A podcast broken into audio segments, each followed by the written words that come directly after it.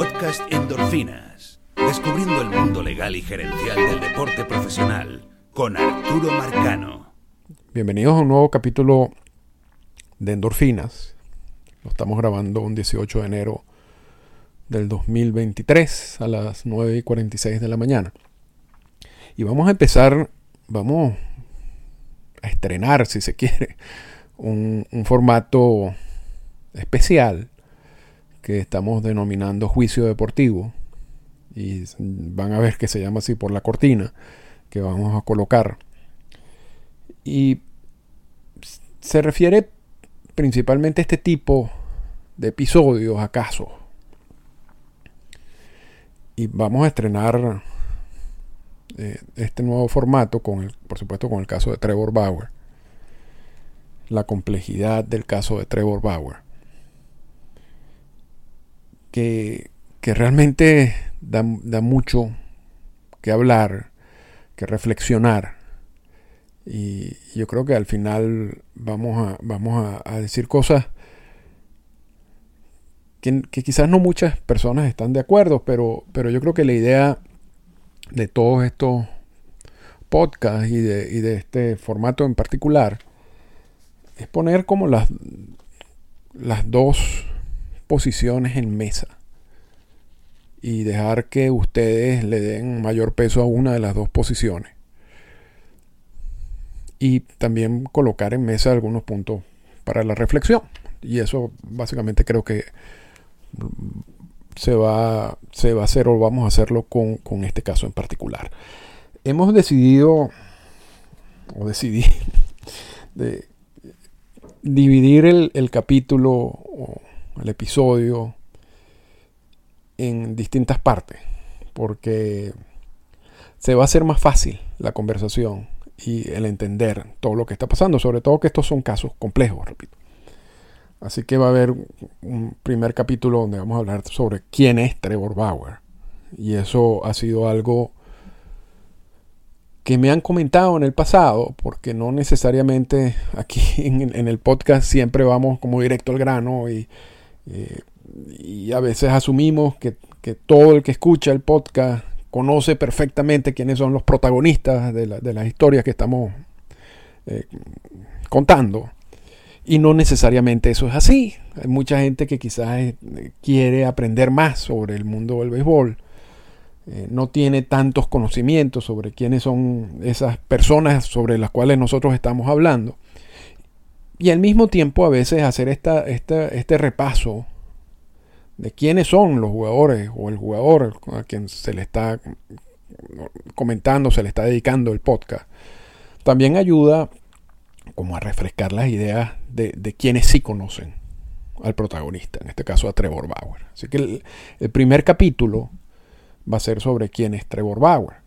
El segundo capítulo ya no vamos a, referir particularmente al proceso de sanción, de suspensión, desde que fue colocado en licencia administrativa hasta que Rod Manfred y MLB, siguiendo la política respectiva, suspenden a Trevor Bauer y en qué consiste esa suspensión.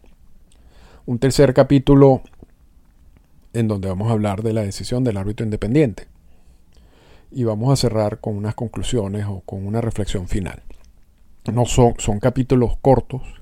No, la idea de esto es tratar de mantener el podcast alrededor de los 30 minutos, entre 30 y 40 minutos máximo. Y, y bueno, yo, yo creo que eh, eso como introducción es suficiente. Vamos entonces a ir directo al grano y empezar, si se quiere, con el primer capítulo de este caso. Juicio Deportivo. Este primer capítulo está dedicado a explicar quién es Trevor Bauer. Y Trevor Bauer, por supuesto, es un lanzador de las grandes ligas. Tiene 32 años comenzó o tuvo una carrera extraordinaria con UCLA a nivel universitario, unos números increíbles. Su compañero de, rotación en, UCLA, en UCLA era Garrett Cole. Y, y realmente, o sea, se, revisan y dicen, traen en detalle lo, lo, que hizo Trevor Bauer a nivel universitario es, totalmente sorprendente. En el 2011, Bauer es la tercera selección en todo el draft. Arizona lo, selecciona como tercero en todo el draft del 2011. De hecho, la primera selección fue Gary Cole. Y es primera vez en la historia que dos lanzadores de una misma rotación de una universidad en los Estados Unidos se convierten en, en los primeros, dos de los primeros tres seleccionados en el draft. Y seleccionado en el 2011, debuta en las grandes ligas en el 2012, en junio. Solamente duró un año en ligas menores. Estos son lanzadores, a diferencia de lo que pasa, por ejemplo, con las firmas internacionales, que, están más cercanos a ser el equipo de grandes ligas. Y, pero a veces se tarda un poquito más de un solo año, como en el caso de Bauer, que repito, llega a debutar en junio con Arizona. Y a pesar de, estar solamente esa mitad de temporada, Bauer empieza a, a crear enemigos en Arizona. Al punto que el equipo decide cambiarlo. Y en diciembre del 2012 es cambiado a Cleveland. Que es algo que ya empieza, ya empieza como a crearnos el perfil de quien es Trevor Bauer. O para, para no ir como etiquetando ya al, lanzador, vamos a decir que empieza a generar ciertas dudas acerca de la personalidad, si se quiere, de Trevor Bauer. Y, empieza a agregar elementos que, que, ahora son importantes también a considerar. Porque un jugador que, que viene de, ser una estrella a nivel colegial, a nivel universitario, que es seleccionado tercero en el draft. Eso, eso es un puesto, o sea, que, muchos equipos cuando hacen ese tipo de selecciones buscan proteger la selección. Que debuta un año después de, de ser seleccionado tercero en el draft. Y que ese mismo de año en que debuta es cambiado a otro equipo no, no, no es algo común. Y no es algo que pienso que las organizaciones hacen libremente. Y tampoco fue que recibieron mucho a cambio de Trevor Bauer. Entonces, algo pasaba, o algo pasó durante esos meses. Y, y empiezan, luego se filtran algunos, incluso Miguel Montero, que era un receptor venezolano en ese momento con Arizona, donde él básicamente dice que Bauer ni siquiera le prestaba atención a la seña que él le pedía, sino era Bauer quien decidía qué era lo que quería lanzar. También se habla de que Bauer tenía su propia metodología de, entrenamiento a la hora de, lanzar y que, y que Arizona trataba de cambiarle esa metodología, incorporarlo dentro de, lo que sería el sistema de Arizona y que Bauer se negaba a eso y que, todos esos puntos sirvieron para, para decidir que, ese experimento con Bauer no iba, no iba a durar mucho y prefirieron cambiarlo. Y lo recibe Cleveland. Y, vamos, a, vamos a hablar que Cleveland ya tenía un manager, Terry Francona, que Francona tiene esa, esa fama de ser muy bueno, sobre todo manejando talento joven. Y, y, ha tenido problemas cuando le ha tocado ser manager. Ha sido exitoso, pero ha tenido problemas a, la hora de manejar jugadores ya establecidos, ya firmados como agentes libres, ya de, de cierta edad. Y en donde él no le gusta tener ningún tipo de control sobre esos jugadores y, la historia más clara es lo que pasó con los Medias Rojas de Boston, que él mismo lo comenta en su libro. Y, el grupo de lanzadores, los, famosos come pollos, que en pleno juego iban al, al, clubhouse, pedían pollo frito y se ponían a jugar PlayStation. Y eso lo sabía el manager, eso lo sabía todo el mundo. Sin embargo, Francona decidió básicamente no hacer nada y yo creo que eso al final le cuesta el trabajo. Pero eso, esto es un relato del mismo Francona. Ahora, el equipo de Cleveland, a diferencia de un equipo de Boston de esa época, porque el equipo de Boston ha cambiado, eh, es un equipo primordialmente lleno de talento joven. De hecho, la estrategia pareciera de, que cuando ya el talento joven está a punto de declararse agente libre, está en los últimos años, en los últimos años de control, los cambian y, vuelven a, alimentar el sistema con, más talento joven, más o menos un poquito parecido a lo que, lo que hacía Oakland. Lo que pasa es que yo creo que lo que hacía Oakland ya yo me perdí. Eh, lo que, hace, lo que ha hecho Cleveland es eso y ha sido realmente efectivo, si se quiere. Ha sido una organización ganadora tomando en cuenta los recursos que tiene y, tomando en cuenta este tipo de estrategia. Y es Terry Francona, yo creo que un manager ideal para manejar ese talento joven. Entonces, así como Arizona consideraba que Bauer ya iba a ser un problema, ya estaba generando problemas internos, yo creo que Cleveland no le importó mucho porque confiaban mucho o confiaban en que Terry Francona podía manejar ese tipo de casos. Yo creo que hasta cierto punto lo hizo. Eh, en el 2016,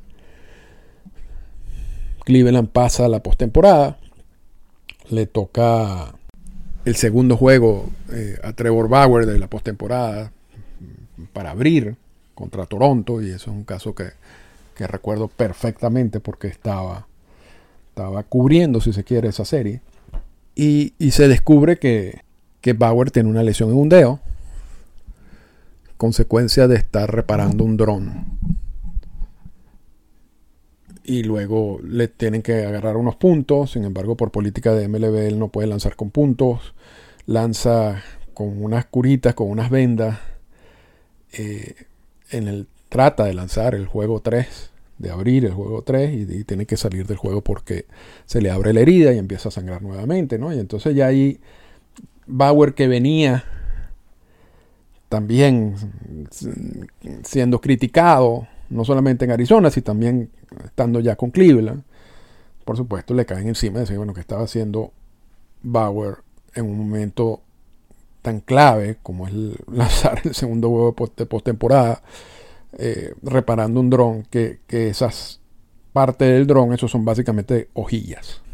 Vamos a decir que error de, de, de, jugador joven, si se quiere, pero ya, ya empieza ¿no? a consolidarse esa etiqueta de, de, jugador, si se quiere, problemático.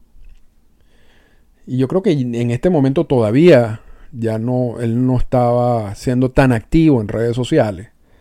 Y, pero en, un momento de estos años, del 2016 para acá, ya empieza a ser activo en redes sociales y a, establecer, y a, hablar de cosas en redes sociales eh, que son, eh, que a algunos no les gusta, que son polémicas y, realmente en, en, ningún caso ganándose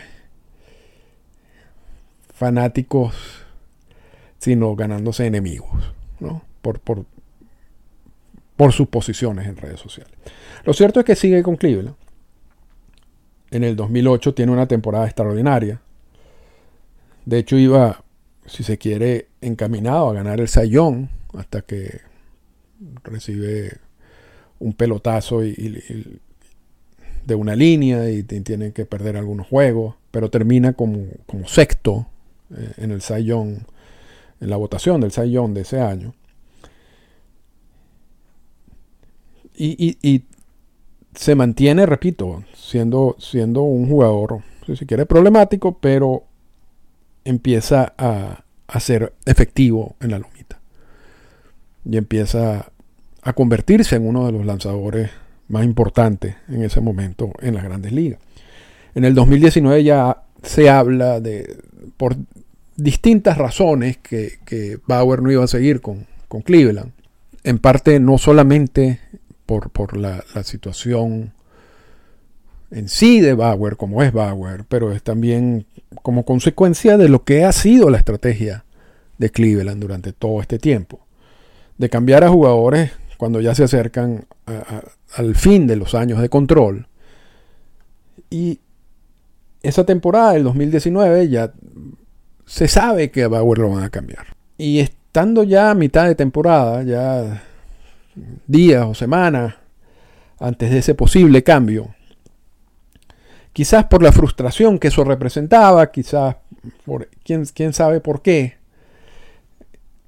en un juego Bauer está en el quinto inning, ya tenía casi 100 picheos, le anotan 7 carreras y Terry Francona sale a sacarlo del juego. Y antes de, que Francona empieza su caminata a la lomita, Bauer recibe la pelota del receptor y agarra la pelota y la lanza hacia el center field, la lanza fuera del parque. Cuando llega Francona a la lomita, por supuesto Bauer no tenía la pelota, le dice algo Francona en la lomita y luego se ve a un Francona bien molesto en el clubhouse. Y, vamos, eso es importante también decirlo porque Francona es un, un, manager de jugadores. Y es uno de esos managers que defiende a sus jugadores todo el tiempo. Y que el, jugador se siente cómodo trabajando con, con, Francona. Es muy pocas veces en que uno ve a un Francona molesto con un jugador. Y ese día estaba molesto Francona. No solamente cuando llega la lomita, sino tomas después de, que eso sucediera. Claro que al final del juego y, los comentarios post de Francona no, no, es que le cae encima a Trevor Bauer, aun cuando dice algunas cosas. Pero ese, ese, es, ese es Terry Francona. Yo creo que solamente basta con las tomas de la cara de Francona y la reacción de Francona para entender la molestia del manager. Obviamente bueno, que si había la, opción de, cambiarlo, yo creo que esto acelera todo este proceso y al final ese mismo año cambian a Trevor Bauer a los Rojos de Cincinnati en el 2019. En el 2020 ya aquí estamos hablando de un Trevor Bauer mucho más activo en redes sociales. Y en el 2020 ocurre el problema del COVID, la temporada que se recorta. Y quitando los comentarios de Bauer eh, sobre muchas cosas relacionadas con el COVID, con Donald Trump, eh, con Obama, etc., eh, Bauer tiene un año extraordinario en la lomita. Gana el, premio Sayón. Y se declara gente libre, porque esa era la idea básicamente Cleveland sale de, estos jugadores en los últimos momentos porque saben que no van a retener esos jugadores al momento en que se declara gente libre. Y en el 2020, una vez culminada su temporada con los Rojos de Cincinnati, hace lo que todo el mundo pensaba que iba a hacer, que era declararse gente libre. Y firma en el 2021 con los Dodgers de Los Ángeles, luego de tener varios encuentros cercanos, si se quiere, con los Mets de Nueva York, uno de esos equipos. Y firma por tres años y 102 millones de dólares con dos dos opciones de salida, una al final de la temporada del 2021 y una al final de la temporada del 2022. Pero para efectos de los Dodgers era un contrato de tres años por 102 millones de dólares. Rachel Luba, que es la, la, gente de Bauer en este momento y sigue siendo la gente de Bauer, empieza ya también a, a crecer, a tener un perfil mayor como gente en estos años. Y destaca mucho esta negociación esta, esta cantidad de dinero que consigue para Bauer. Y hay una relación, hubo una relación personal entre Bauer y, y, Luba, y, yo creo que eso ha sido también sacado recientemente, y yo, para mí eso no tiene nada que ver con el caso, ni, ni a pesar de que sigue Luba defendiéndolo, también está haciendo lo que yo asumo cualquier gente debe hacer, que, es la posición de ella y, no es en, absolutamente nada criticable.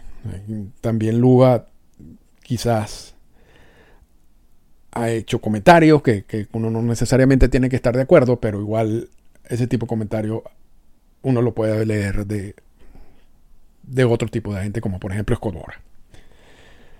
Lo cierto es que ya eso es como la, la, etapa contractual, si se quiere, o cómo llega Trevor Bauer a los Dodgers de Los Ángeles. Ya es una figura polémica.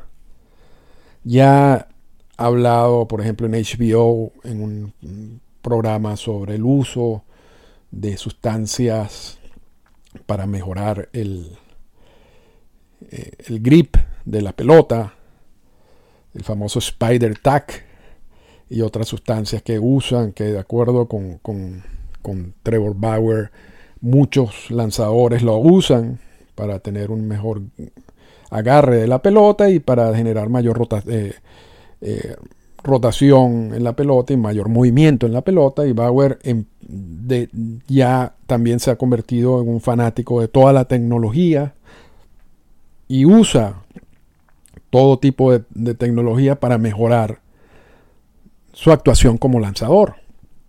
Y en parte en, en esa entrevista en HBO dice que muchos jugadores, muchos lanzadores están haciendo trampa porque están usando este tipo de sustancias, repito, para, para incrementar el, la cantidad de rotación y movimiento de la pelota. De hecho, MLB usa esa información luego para eh, empezar a, a tratar de, evitar el uso de estas sustancias que estaban prohibidas, pero que, si se quiere por mucho tiempo se, estaban haciendo los locos.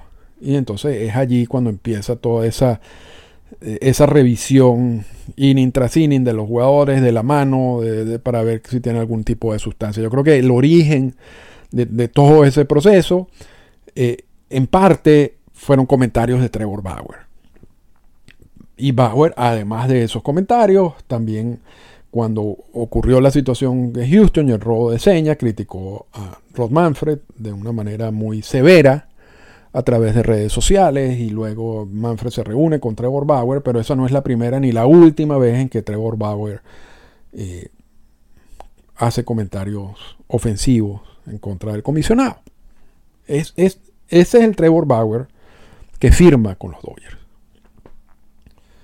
Pero aun cuando se esperaba, y no era una sorpresa para nadie, que, los Dodgers al firmar a Bauer también estaban firmando la posibilidad, la, potencialidad de, problemas fuera del terreno y, y, manejarte ese tipo de problemas fuera del terreno. El, el 2 de julio del 2021, Trevor Bauer es suspendido o expuesto en licencia administrativa por un caso que empieza ya a cambiar, no tanto su futuro y no tanto en relación a sus posiciones en redes sociales, sino ahora sí estamos hablando de una situación bastante delicada. Juicio deportivo. En julio del 2021, una persona, una mujer, denuncia a Trevor Bauer por lo que ella considera fue una agresión sexual. Y empieza a relatar una historia que bien delicada. y se basa principalmente en que estando sin conocimiento, fuera de conocimiento, desmayada, Trevor Bauer abusa sexualmente de ella y además la golpea. Y empieza, esas son las primeras notas de prensa que salen sobre estos casos, sobre este caso en particular. Luego de, de una breve investigación, solamente para ver si realmente porque estas investigaciones iniciales, realmente lo, que tú quieres saber es si la persona existe, si lo que está diciendo tiene algo de credibilidad. MLB, siguiendo la política conjunta de violencia doméstica o agresión sexual y abuso de menores, como se llama, decide colocar a Trevor Bauer en licencia administrativa un 2 de julio del 2021. El objetivo de la licencia administrativa, que tiene límites en el tiempo establecidos en la misma política, es darle tiempo a MLB para investigar, a la oficina del comisionado. Esto es una, eh, repito, esto es una, esto es una política conjunta. Aquí el sindicato también tiene participación en estas investigaciones, en estas decisiones. Se coloca, repito, en, esta lista o esta licencia administrativa a Trevor Bauer ese 2 de julio del 2021, que implica estar en una licencia administrativa según la política de violencia doméstica, agresión sexual y abuso de menores, que, que tú vas a acumular días de servicio, vas a cobrar tu salario, pero no puedes jugar. Estás en la lista de restringidos de acuerdo, de acuerdo con la política. Y se supone que tu estadía en la lista, en la licencia administrativa, tiene que ser limitada, tiene que ser por poco tiempo, tiene que ser un tiempo mínimo. Y eso para darle entonces a MLB ya la, la decisión de o suspender o no suspender. No puedes mantener a un jugador allí indefinidamente. Esa no, es la, esa no es la naturaleza de la cláusula ni el objetivo de la cláusula. Es simplemente dar cierto tiempo para poder investigar. Luego de que se escuchan los alegatos. Y en el caso Bauer, los alegatos ocurren esos primeros, el primer día de, julio, finales de junio, y se coloca inmediata, casi inmediatamente a Bauer en licencia administrativa un 2 de julio. Y empieza la investigación. Y, la investigación no es sencilla. Ya, ya entonces surgen más datos y, aquí es donde la participación de Rachel Luga quizás no fue la mejor porque también comienza no solamente a defender a su cliente, sino también a atacar a las, a las personas que están acusándolo. Pero empiezan a filtrarse detalles y, y empiezan uno empieza a enterarse que, bueno, que esta relación en particular es una relación en donde también la, que acusa a Bauer también había aceptado ciertos niveles de, de agresión consensuada. O sea, había aceptado tener relaciones sexuales con Bauer, agresivas si se quiere, con ciertas reglas el punto de, quien acusa es que Bauer viola la regla, no respeta la regla. Y estando inconsciente, abusa de ella. Y pasa el tiempo. Y pasa el tiempo y Bauer, esa licencia administrativa que estaba supuesta a vencerse cada semana, cada 15 días, es renovada una y otra vez y otra vez. Y para tú poder hacer eso, para que MLB pueda hacer eso, tú necesitas que el sindicato te apoye. Si el sindicato considera, mira, ya es suficiente que tú tienes suficiente tiempo para decidir, o tenemos suficientemente tiempo para decidir, porque el sindicato es parte de la política. No es una ley, es una política.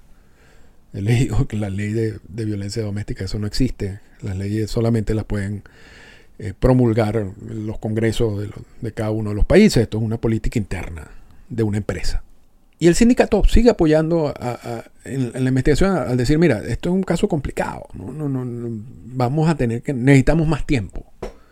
Y se sigue prorrogando, renovando todas esas licencias administrativas. Y, y empiezan entonces también a aparecer otras mujeres que acusan a Bauer de situaciones parecidas.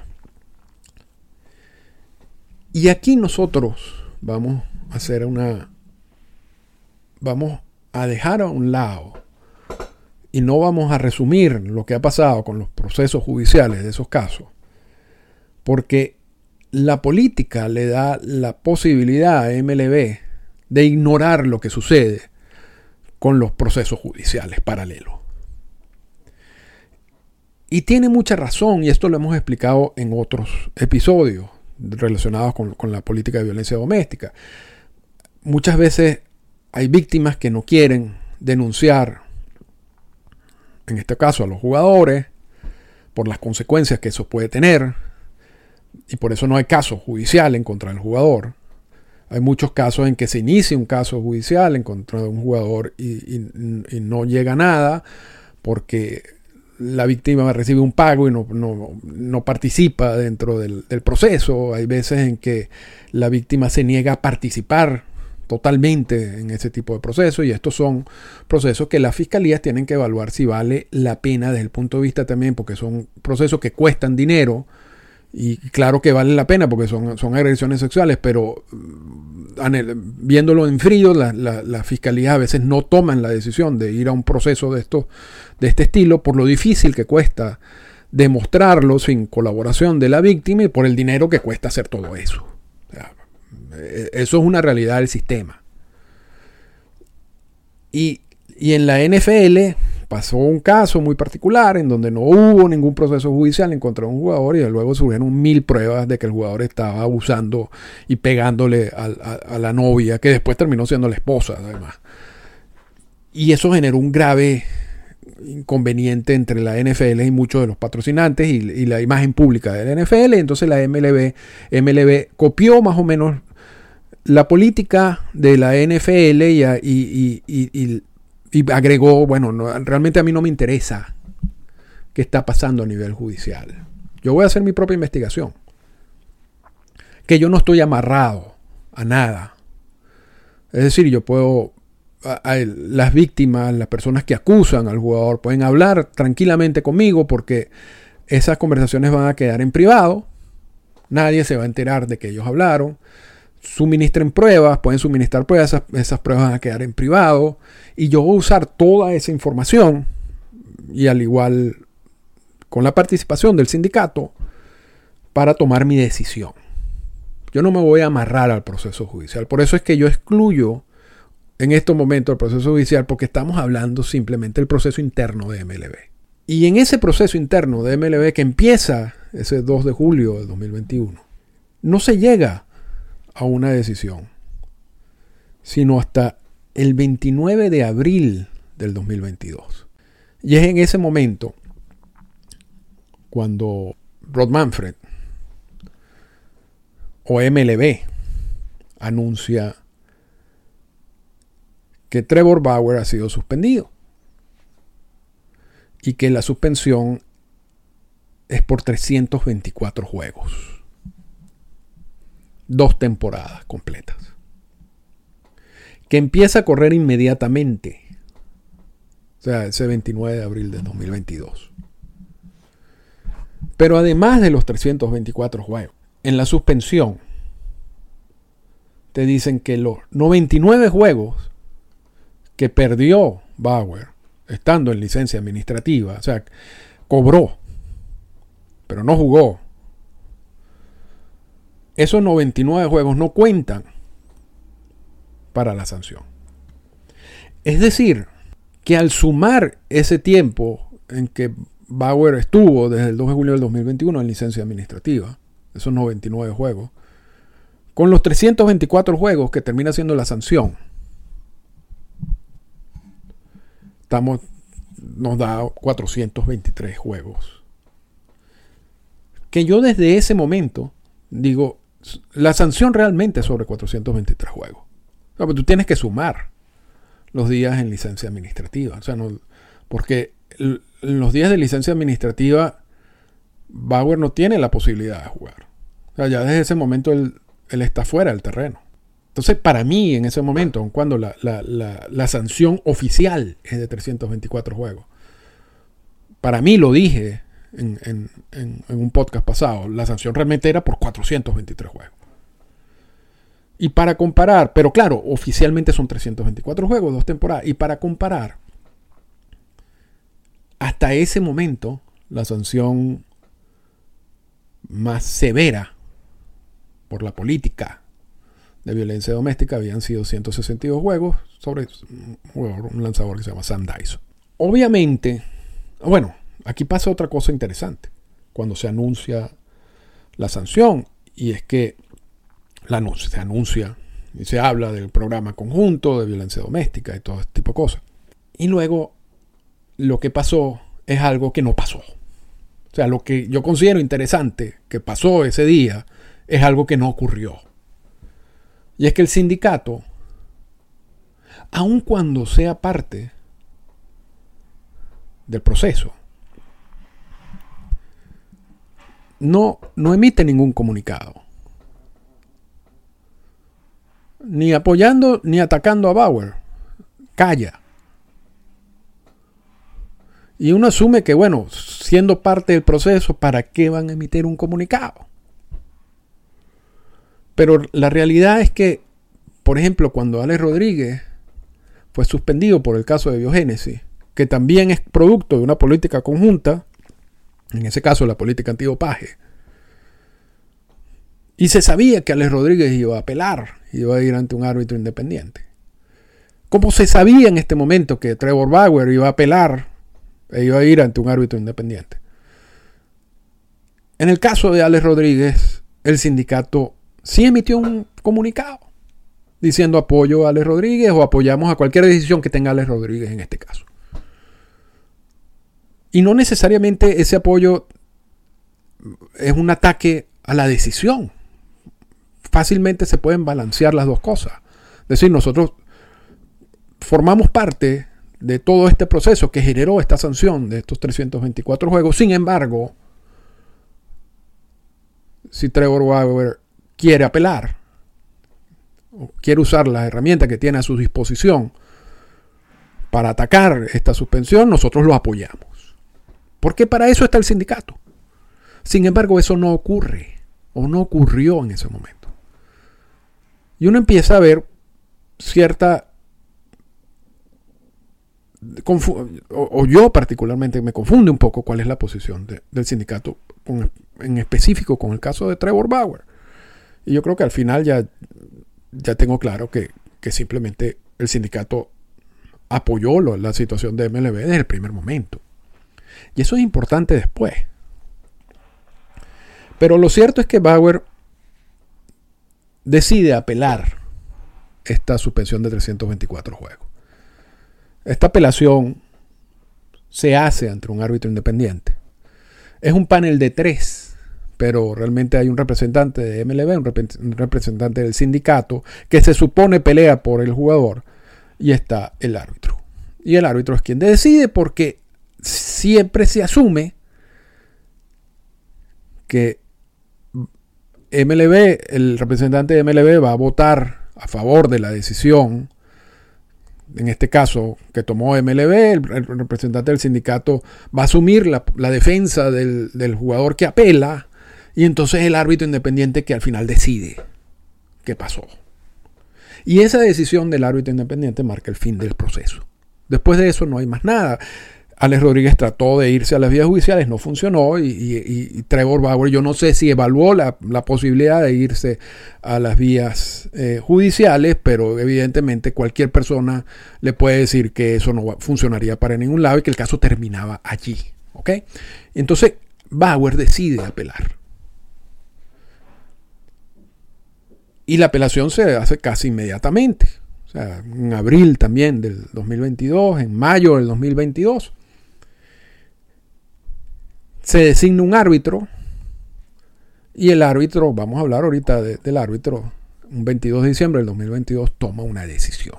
Pero vamos primero a hablar del proceso de arbitraje.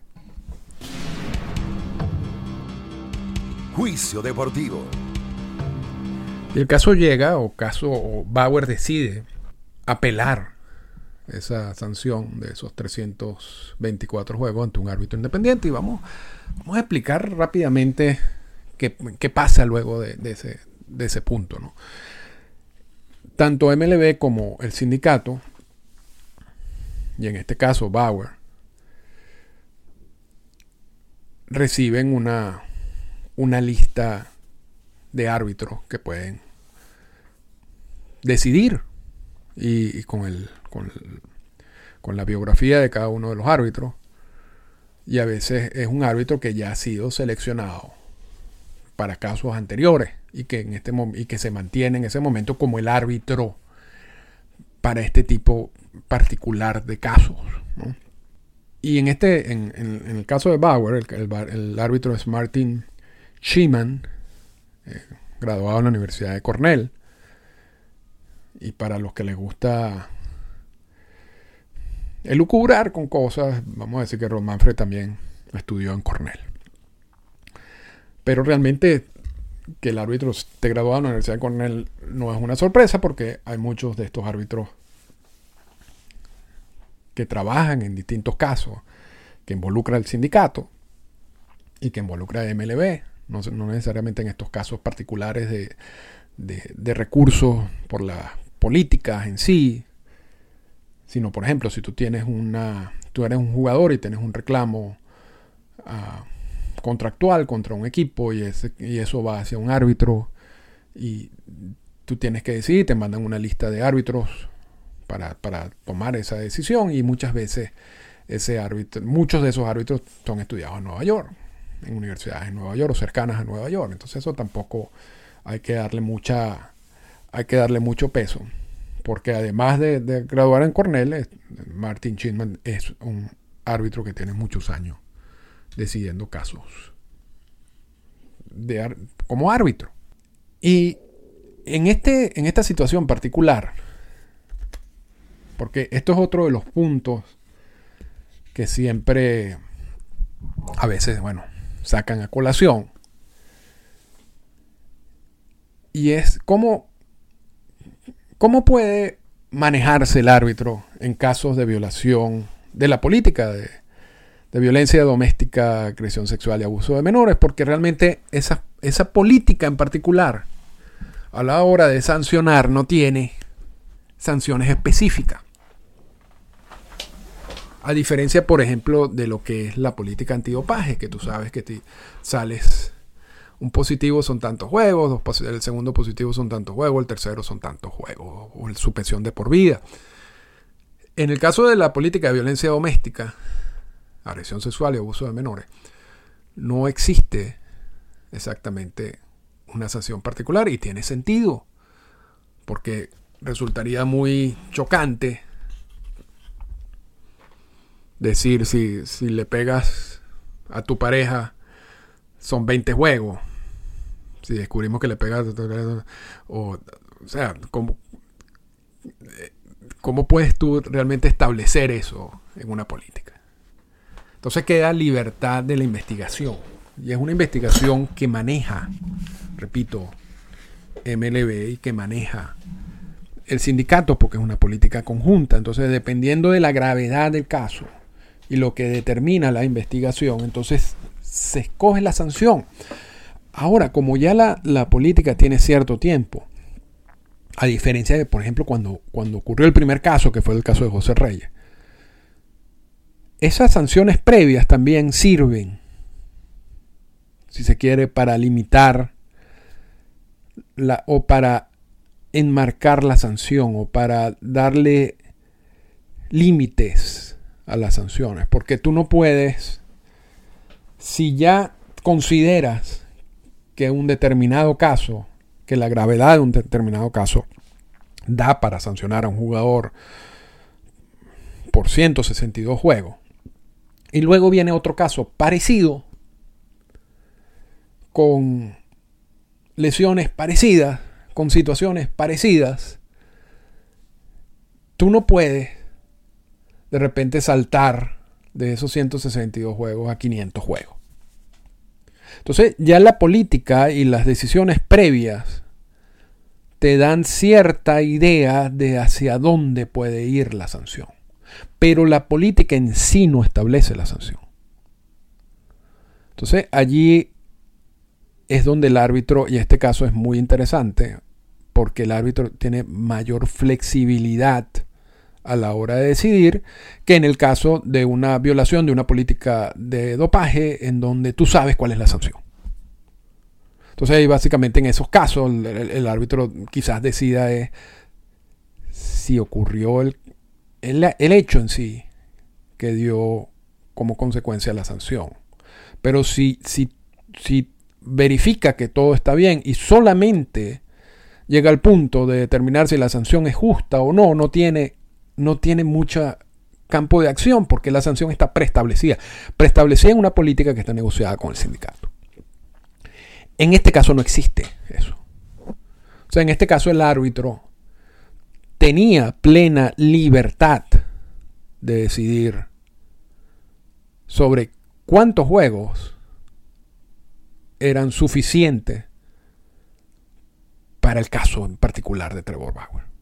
Y, vamos también agregar otra cosa, porque, y aquí unimos algo que dijimos al principio, yo sé que esto está largo, pero es importante todo esto, estas consideraciones.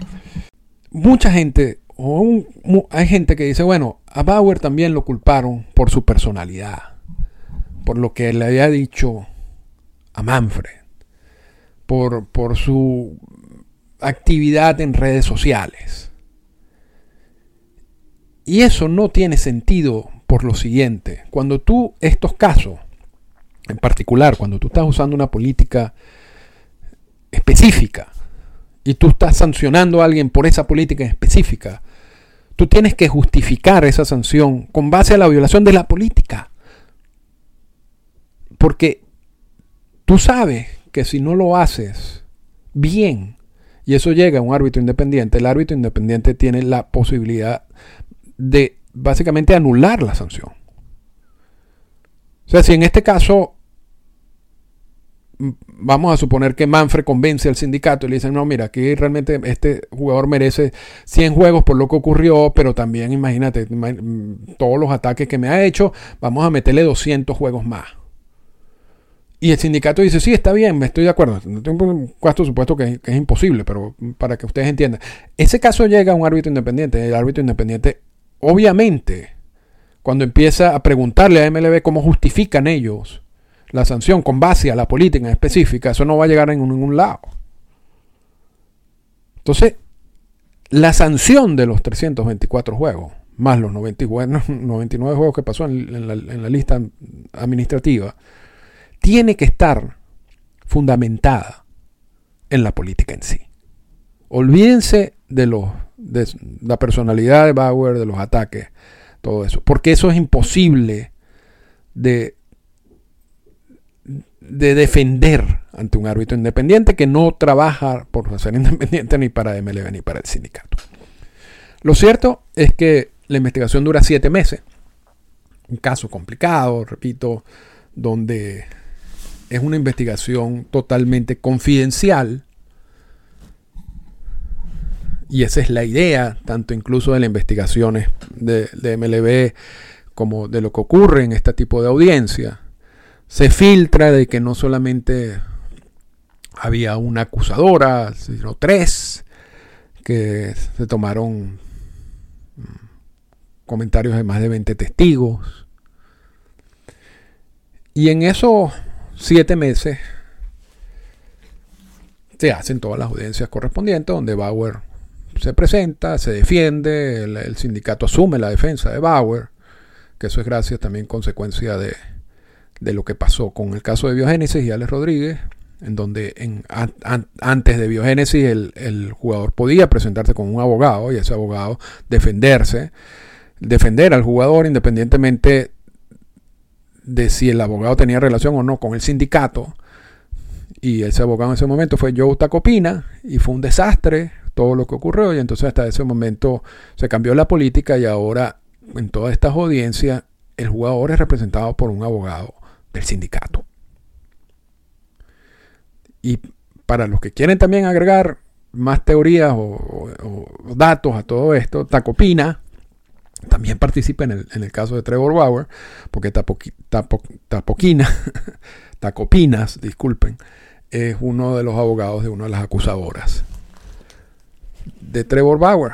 Entonces, Tacopina pasó de tener serios conflictos con Rod Manfred y con Don Hallen, Dan Hallen, en el caso de Biogénesis, a colaborar con MLB en la investigación.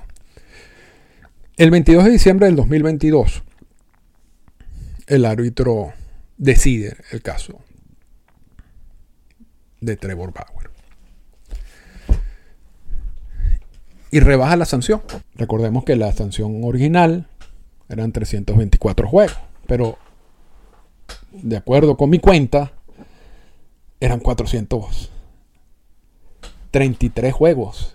400, porque hay que, 423 juegos, porque hay que sumarle los 99 que pasó Bauer en la licencia administrativa. Pero, pero para efectos de la decisión en sí, que fue apelación, la sanción era de 324 juegos. Y el, el árbitro dice, decide algo muy interesante. Primero rebaja la sanción. Dice, los juegos donde ha estado suspendido por la decisión de MLB, de esos 324 juegos, los juegos eh, hasta ahora son 144 juegos. ¿Ok? O sea, hasta el momento de la decisión. A esos 144 juegos, el árbitro decide sumarle 50 juegos de los 99 juegos que Bauer estuvo en licencia administrativa. Y eso da como un total los 194 juegos, que para el árbitro es una suspensión adecuada para lo que sucedió en el caso de Bauer. O sea, rebajó la, la sanción.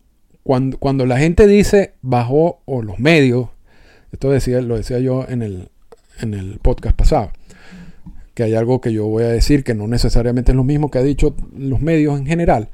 Cuando la gente dice, cuando los medios dicen que rebajó la sanción de 324 juegos a 194 juegos, eso no es verdad. La sanción se bajó de 423 juegos a 194 juegos. Porque el árbitro, aun cuando nosotros no tenemos acceso ni tendremos acceso a la decisión del árbitro, tomó en cuenta los juegos en que, o una parte de los juegos, 50 juegos de los 99, en que Bauer estuvo en licencia administrativa. ¿Y cuál es la lectura que uno puede darle de ese caso? o de esa decisión. Que, que, parte de esos juegos, esos, quizás esos 49 juegos que no reconoce como parte de la sanción, era un tiempo suficiente como para tomar una decisión o para sancionar. Pero que del resto ya tiene que ser considerada parte de la sanción. O sea, tú no puedes ignorar esos juegos como, tal como lo quería MLB al tomar la decisión. Entonces, repito, estamos hablando de que el árbitro rebaja la sanción de 423 a 194, que es una, que es una rebaja considerable. Considerable. Pero en realidad, eso, eso, es importante para uno que maneja la política y le gusta la política y quiere saber qué pasó con los, los días de licencia administrativa. Y por eso esos 50 juegos que él incluye como, como parte de la sanción y por lo tanto mm, le dice ya tú cumpliste la sanción de los 194 juegos. Eh, esos 50 juegos él recibió pago, Trevor Bauer. Por eso es que ahora, cuando esté activo, y aunque los Dodgers ya lo dejaron en libertad y están obligados a pagarle los 32 millones de dólares de su contrato para el 2023, realmente no tienen que pagarle los 32 millones de dólares porque porque hay 50 juegos del 2023 donde Bauer no va a recibir sueldo. Por eso la obligación contractual con Bauer para el 2023 va a ser de 22.5 millones de dólares. Porque hay 50 juegos que, que se le considera parte de la sanción y que él cobró su salario, en este caso en el 2021. Por eso esos 50 juegos que no va a recibir salario. Ahora, tomando todo esto en cuenta y por, para lo que yo considero realmente una,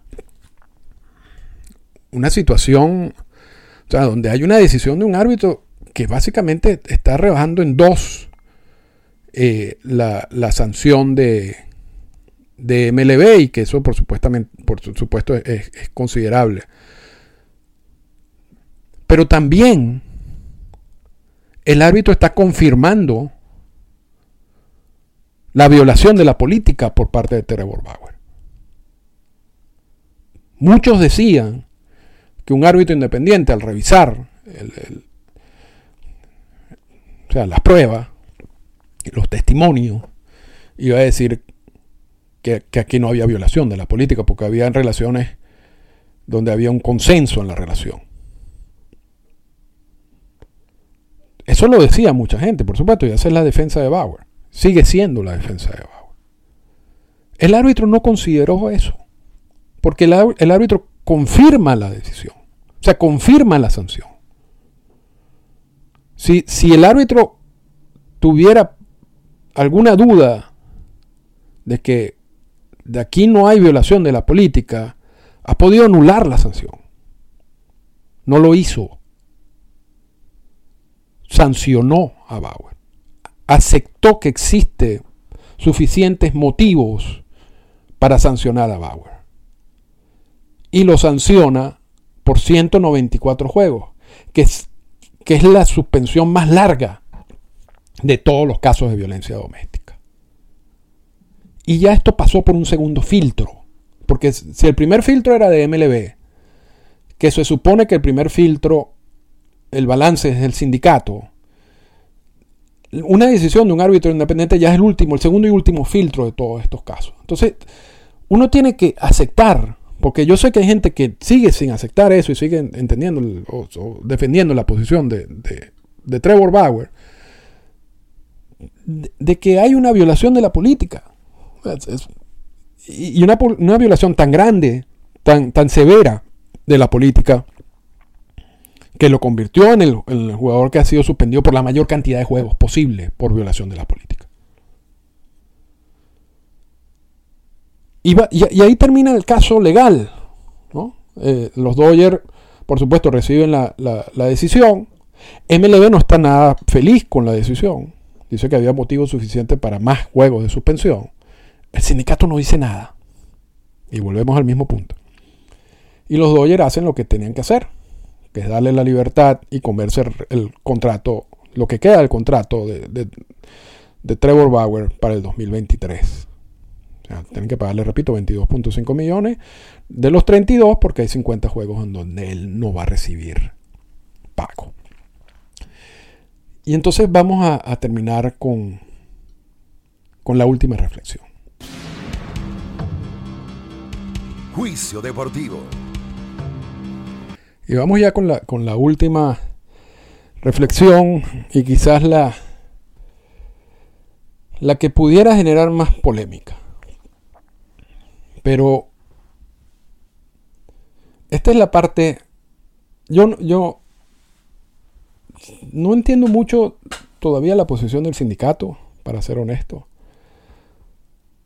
Mi, inclinación es por supuesto que el sindicato está apoyando a MLB en todo este proceso y que quizás, quizás el sindicato, sabiendo la mala relación también que tiene Bauer con muchos jugadores y con el sindicato, quizás ha preferido callar.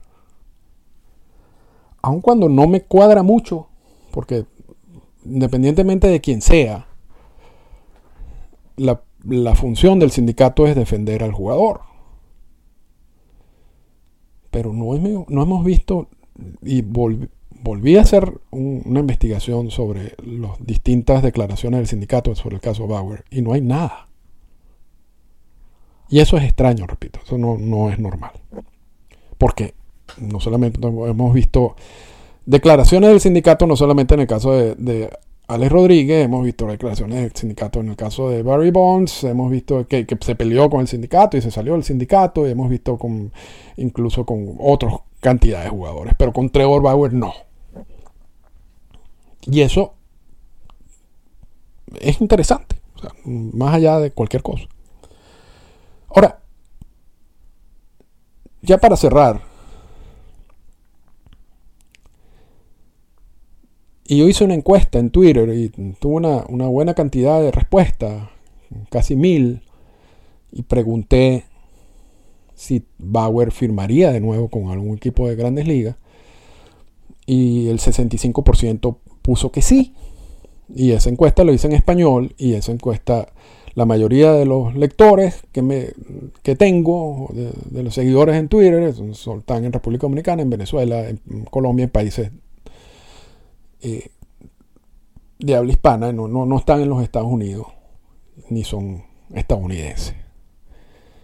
Pero la, visión fuera de los Estados Unidos, de su caso, es que él sí va a firmar. Si yo hubiera hecho esa, esa encuesta en inglés y dirigía solamente a los estadounidenses, seguramente conseguiría la, la, o sea, el resultado hubiera sido totalmente contrario. 65% o más diría que nunca va a firmar.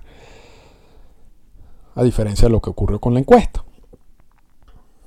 Y, e, es, y ese es el punto en, el que está Trevor Bauer en este momento. Trevor Bauer, por la decisión de los Dodgers de Los Ángeles, realmente puede firmar por cualquier equipo por un mínimo, por el salario mínimo. O sea, no, no hay, no hay límites en ese sentido, pero, pero ¿quién, quién, le va, ¿quién le va a dar más a Bauer si, si de acuerdo con, con, con las reglas solamente pagándole el salario mínimo sería suficiente? Y, en caso de que alguien lo firme, ese salario mínimo se le descuenta a los Dodgers. O sea, los Dodgers dejan, se le, se le restan 750 mil dólares, lo que sea el salario mínimo. Y por supuesto me imagino que es un salario mínimo prorrateado porque los 50 primeros juegos él no va a cobrar. Entonces él podría jugar desde el primer día para un equipo por 600 mil dólares, ponle tú, sin sacar la cuenta, sacando una cuenta mental. Ahora, eso es como esa es la teoría. Yo no creo que ningún equipo firme a Bauer. No, solamente porque Bauer ya viene siendo una persona problemática desde muchos puntos de vista, que ha generado muchos roces, inconvenientes con compañeros de equipo. Y yo creo que hay, ciertos equipos que ya por ahí, por ese lado, no les gusta. O sea, quitando el, problema del, de la violación de la política de violencia doméstica, ya, ya, ya sería un perfil que, muchos equipos dirán, yo no me, aunque sea sueldo mínimo y aunque sea un buen lanzador, yo no, no lo voy a firmar. Pero si tú le agregas el problema de la violencia doméstica, de la agresión sexual,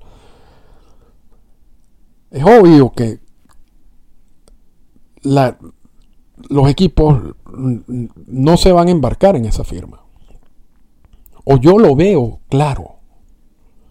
Y, no sé, quizás salga uno, un equipo y, y, destruya mi teoría, pero yo considero que Bauer ya no va a jugar más en las grandes ligas.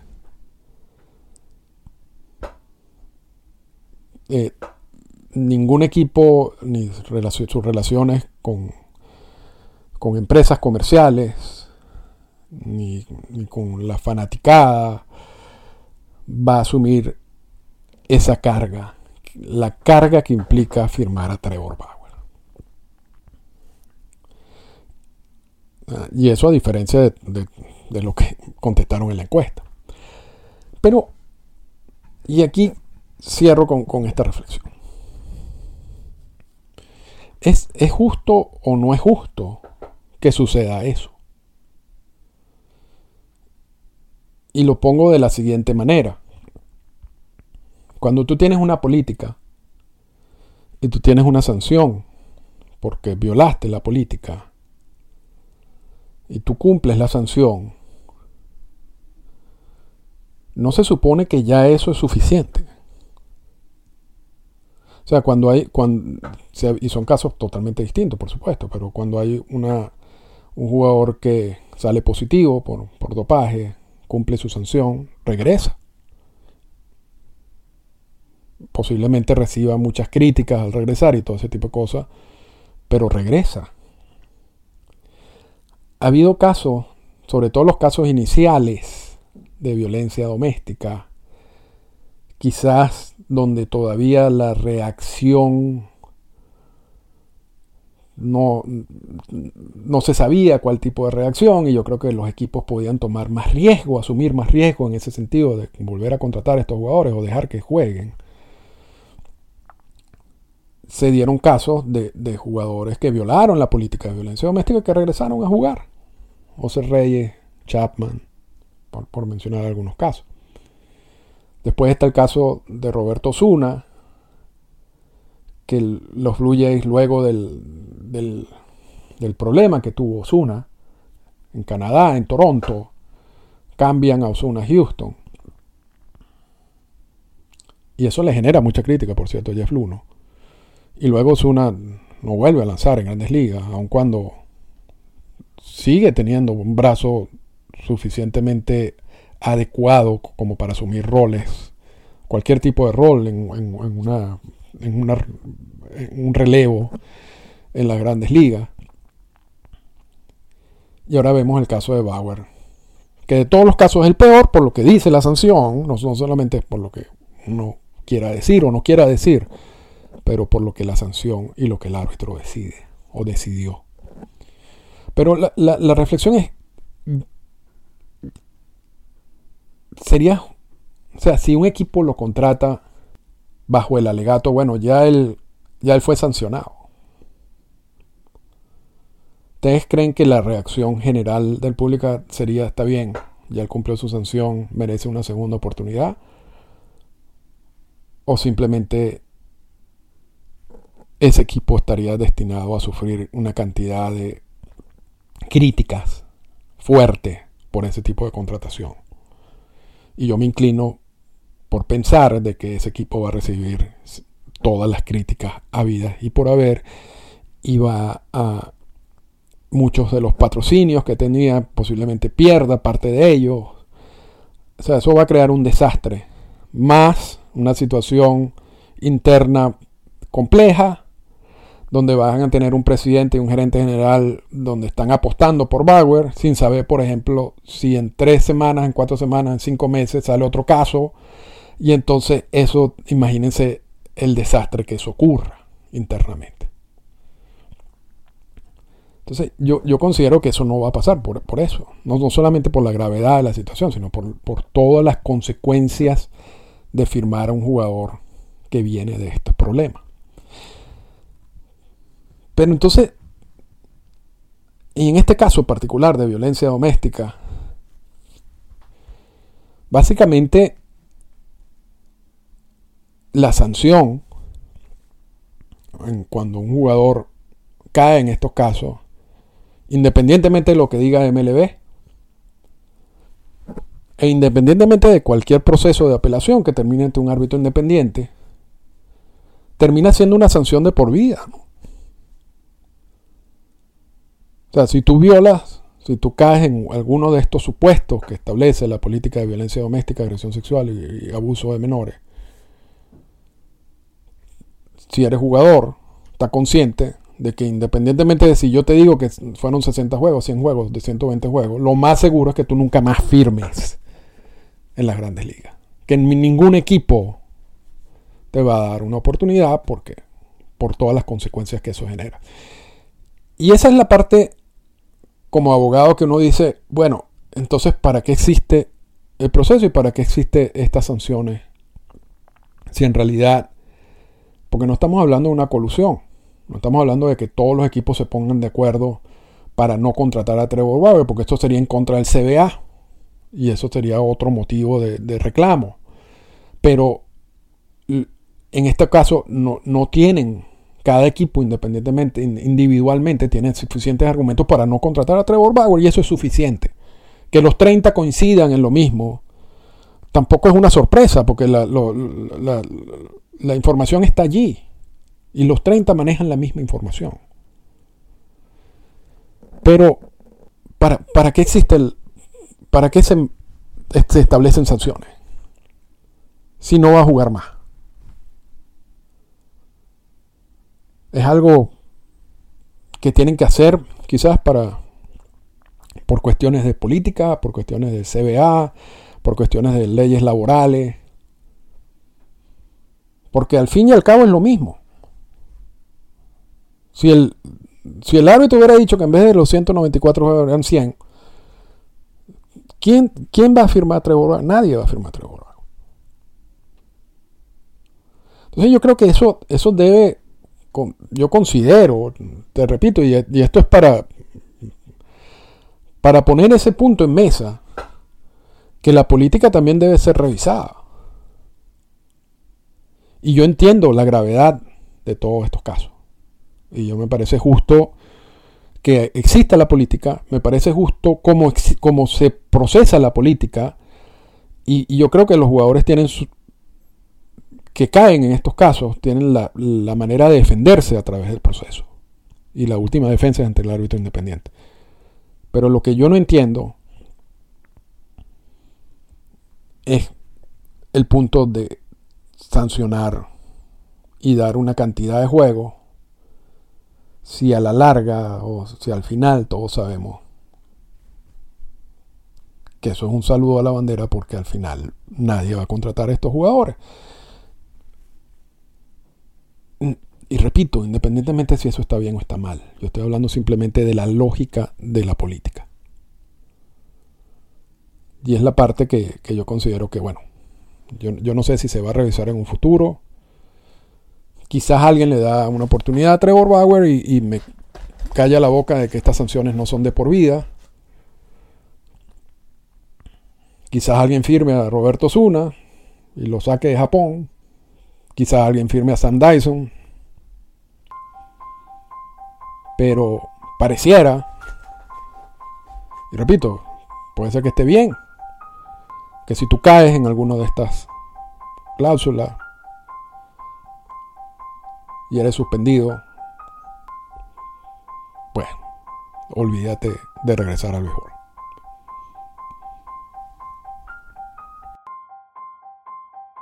Esta fue una presentación del podcast Endorfinas. Para comunicarse con nosotros, escríbanos a las siguientes cuentas en Twitter. Arroba Arturo Marcano y arroba Endorfinas Radio.